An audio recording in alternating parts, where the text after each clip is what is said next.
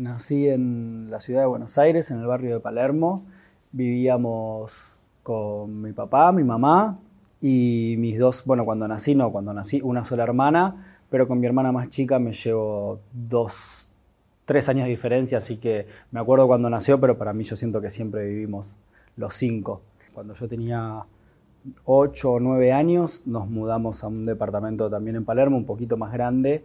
Mi viejo empezó como a mejorar en su laburo y ahí pude tener mi habitación propia y fue cuando me empecé a quedar como encerrado en mi cuarto jugando con algún tecladito, alguna cosa, y ahí es como cuando empezó mi experimentación musical en soledad, que es muy parecido a como lo hago hoy en día cuando compongo también, necesito como estar en soledad absoluta.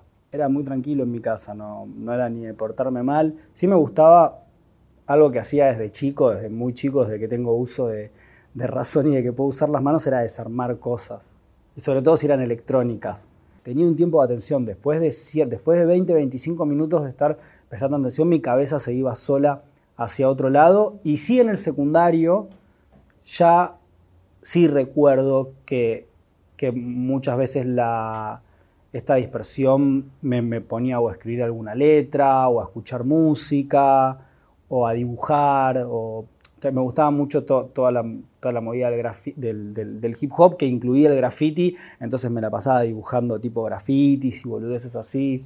Pero eso en el secundario. Como que ya mi, creo que aproveché la dispersión para, para lo que iba a ser mi, mi futuro después. Mi primer recuerdo de, de, obsesión con la música, porque no fui nunca una persona de escuchar mucha, mucha música, no, no llegó a mi vida, sí, obvio, tenía las cosas que me gustaban pero no, no llegó a mi vida por escuchar mucho algo y después de grande se me dio por hacer. Siempre tuve la, como la curiosidad de hacer sonar las cosas. A los 10 u 11 años estaba en el supermercado con mi mamá y en la fila, yo de repente en la fila esperando para pagar, yo miro al piso y veo 100 pesos, que en ese momento eran 100 dólares. Y veo los 100 pesos y los agarro se los muestro a mi mamá, mi mamá me dice, cállate la boca, no digas nada. Y yo con esos 100 pesos ahorré un poco más y me compré mi primera batería, que me salió 150 pesos. Y esa fue como mi entrada a la música. Al mismo tiempo, mi viejo siempre también fue un aficionado, porque no fue profesional, pero fue como medio fanático y aficionado de las computadoras. Siempre hubo una computadora en mi casa. Mi viejo me armó una computadora. Y yo en esa computadora empecé a ser muy autodidacta. Y ahí em, uní las dos cosas. Ahí uní la compu con la música. Y empecé como a, bajarme programitas para producir.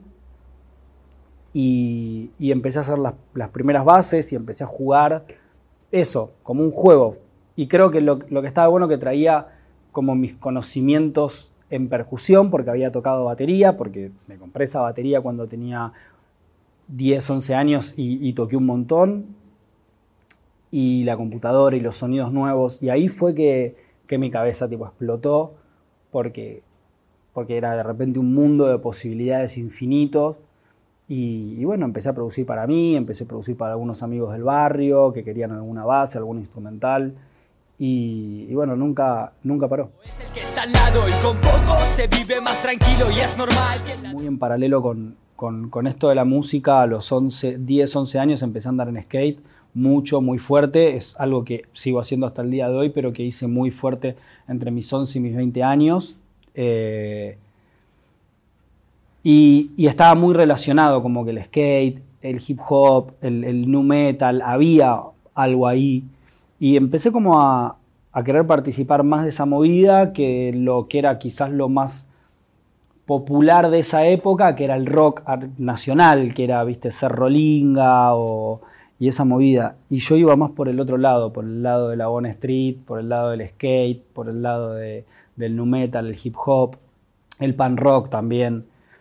Eh, y, eh, pero ese, ese disco de Limp Bizkit y el segundo disco de Eminem, Marshall Matters LP, fueron como los dos discos que más escuché y que más me, que más me pegaron. Sobre todo el de Eminem. El de Limp Bizkit llegó primero, el de Eminem vino después, pero el de Eminem ya era pura y exclusivamente hip hop. Y ahí empecé a conocer que además de Eminem había un montón de otras cosas, porque al principio tuve como una obsesión con Eminem. Y lo que tenía bueno ese disco me parece que al estar producido por Dr. Dre, que Dr. Dre era un picante de la movida, no era alguien que recién aparecía, me parece que algo muy inteligente fue pegarlo a Eminem con otros raperos. Entonces en ese disco había colaboraciones con Exhibit, con Snoop Dogg, con Nate Dogg. Y ahí empecé como, como a descubrir otros artistas a través de las, de las colaboraciones dentro de ese disco, empecé como a buscar. Y después empecé a llegar a otras cosas, empecé a llegar a Tupac, empecé a llegar a, bueno, Snoop Dogg, a Wu-Tang Clan, empecé como a escuchar un poco todo lo que era lo más, lo más eh, conocido dentro del hip hop en esa época. Y, ese fue como el primer sonido que, que capté en relación a esta movida. Y lo primero que intenté imitar cuando hacía música con la compu. Muy difícil de imitar en algunos casos porque como eran bandas, sobre todo Butan, bandas que, tenían muchos samples de fondo, en realidad era muy difícil lograr algo parecido si lo que estaba, lo que estaba usando Butan Clan de fondo era un sample con un poco de ritmo encima. Entonces en ese caso era un desafío y era como un, constante romperme la cabeza para, para, entender qué era lo que estaba sonando y eso es lo que más me interesaba a mí de la música. En ese intentar lograrlo es que empezás a generar tu propio sonido, empezás a generar tu identidad, pero la realidad es que... Y también dejé de buscarlo en algún punto, dejé, dejé de buscar porque una vez un amigo me dijo que la producción está bueno arrancarla, que esto yo estudié producción después y conozco gente que estudió, y no sé si se hace mucho, pero de la misma manera que cuando empezás a tocar la guitarra, lo más fácil es tocar covers, porque agarrás y decís, bueno, voy a tocar este tema de los Stones, y, y querés que suene, vos estás tocando la guitarra y querés, y está bien que tu cover cuando lo tocas con la guitarra suene igual al original, es lo que estás buscando. Como productores no se hace mucho ese ejercicio de decir, a ver, quiero producir algo y que suene igual a, porque se siente como que estás copiando, pero yo creo que como ejercicio para aprender está bueno. Y, yo lo hice mucho eso, lo de, lo, de tratar de que algo suene como otra cosa, distinto, porque va a tener una letra mía, porque va a tener acordes que son míos, no estoy, no estoy copiando melodías, no estoy copiando acordes, sí estoy copiando estilos de producción en un punto. Y eso lo hice mucho, ya, ya en mis primeros discos sobre todo. Y, y, a veces en esa búsqueda mm, te quedas a mitad de camino porque encontrás algo que te convence más. Yendo hacia, hacia un sonido en particular, descubrís otro porque vas pasando presets y vas probando cosas y vas probando distintos plugins e instrumentos y decís, che, me quedo más cómodo acá, acá logré algo que lo siento más propio eh, y, que me gusta y que me rinde. Hoy me siento con, esa libertad de que si alguien viene y me dice, che, quiero un tema que suene de esta manera, no hay problema. Porque también entendí en los últimos años, en, los últimos 5 o 6 años, entendí que muchas veces el sonido no se logra solo desde la producción, sino que se logra desde la composición. Entonces, esto me llevó a empezar a trabajar con músicos, a empezar a investigar más, a empezar a darme cuenta que el productor no es omnipotente y el productor no puede lograr lo que sea y que el productor necesita de músicos. Él puede ser un músico o en algunos casos no. Yo estoy en el medio, ni soy músico porque no estudié, hay muchas cosas que no sé cómo lograrlas y que no me interesa aprenderlas porque prefiero preguntarlas. Eh, hay una frase que dice, lo importante no es saber, lo más importante no es saber, sino tener el teléfono del que sabe. Y, en ese sentido empecé a utilizar mucho eso, a hablar con músicos y decir, che, me interesaría lograr tal cosa, ¿qué es lo que tiene esta canción que, me lleva para ese lado? Y ahí me explican, no, bueno, tiene este tipo de acordes y esta progresión y, ahí empecé a trabajar con músicos y sentí que mis producciones también crecieron y, esto, que puedo llegar mucho más fácil hacia, hacia un lugar que me interese. Me pregunto cuándo, dónde y quién en esos días en que quiero... Siempre tuve el sueño de vivir de esto, de dedicarme a esto y creo que, trabajé e investigué para, poder conseguirlo en una, en una época donde quizás no era tan común y no había referentes. El, referente de productor argentino exitoso era Santolaya. Yo empecé a trabajar en una fábrica de ropa para pagarme, para pagarme la... No, era, no era facultad ni universidad porque era terciaria la carrera, para, para pagarme la carrera de, producción musical en el año 2006, a principios de 2006, y trabajé hasta el 2008. En el 2008 renuncié porque me había recibido y porque dije quiero tener una sola opción. Y en el año 2013 fue cuando me di cuenta que ya estaba sucediendo.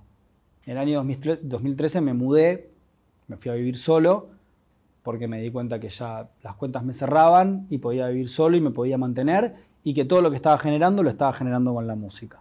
No lo estaba generando con nada más, no tenía un trabajo en relación de dependencia, no lo necesitaba, sino que todo era 100% la música. La elección creo que partió de, de la búsqueda de algo distinto. Hoy lo miro para atrás y quizás pienso, ¿realmente me gustaba tanto la música, tanto me gustaba el rap?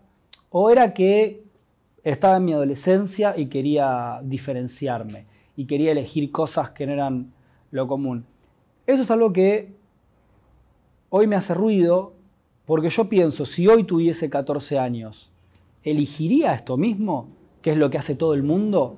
¿Qué es el sueño de todos los pibes? ¿O lo elegí porque realmente era lo que me encantaba?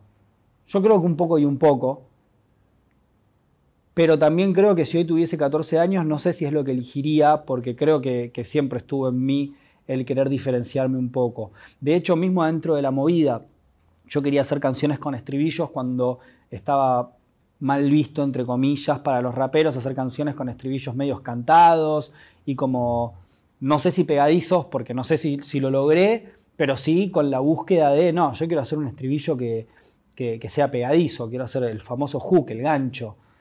Y en, esa, y en esa época, en el 2006, 2007, 2008, 2009, en realidad lo que buscaba la movida localmente era hacer canciones como más under, con menos acordes, más monótonas, con menos cambios.